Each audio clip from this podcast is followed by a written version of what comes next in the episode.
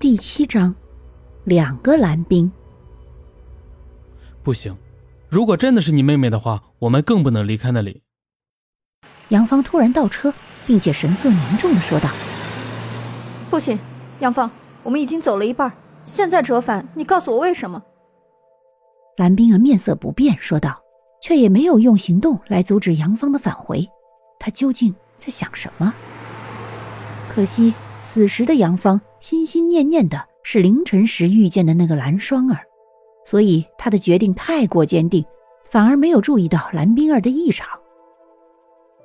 这一回程，也许是为了验证一些事，杨芳开车的速度很快，让人感觉他的急切以及那种刻不容缓的心情。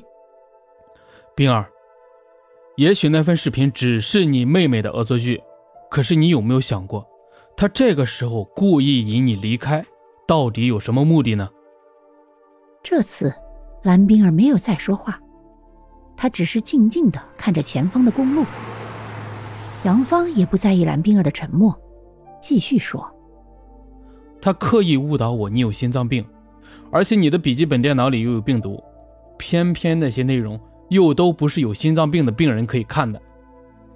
冰儿，你有没有想过一个可能？”杨芳按照自己的推测说道：“蓝冰儿目光一闪，依然在沉默，只是他的双手已经松开了，显然他有在听杨芳的话。然而杨芳未尽的话，蓝冰儿同样也想到了。究竟是什么？可能杨芳没有说，因为现在没有证据证明他的推测，而且杨芳不觉得蓝冰儿猜不出他未尽的话。”一时间，两人都沉默了。一个专心致志的开车，一个专心致志的看着沿途的风景。半个小时后，他们又回到了原来的地方。他们来到这座古镇，最开始是为了蓝冰儿要寻找创作的灵感。然而这次，杨芳与蓝冰儿确实为了寻找藏在这古镇里的蓝双儿。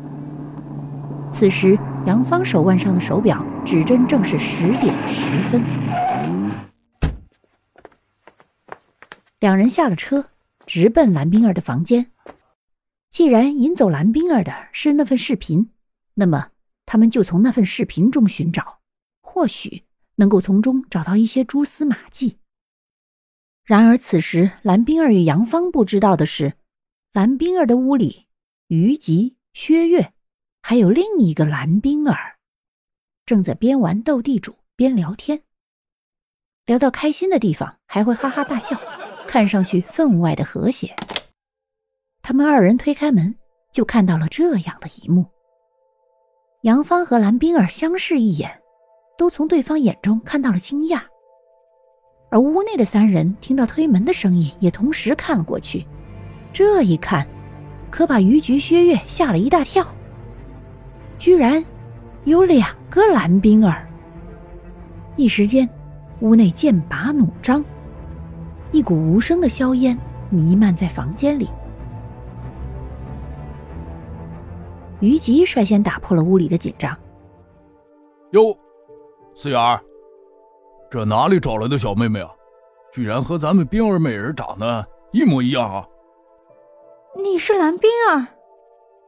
蓝冰儿诧异的问道。坐在于吉身旁凳子上的蓝冰儿，一脸震惊的看着蓝冰儿说：“双儿，你还活着？我明明听母亲说你已经死了。”蓝冰儿扭头看向杨芳，发现他一脸平静，便对于吉问道：“你们是从哪里见到的他？”于吉有些摸不着头的看了看身旁的蓝冰儿，又看了看杨芳身边的蓝冰儿。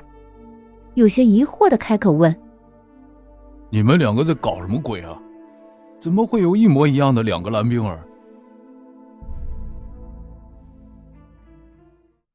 本集播讲完毕，下集更加惊悚，记得要听啊！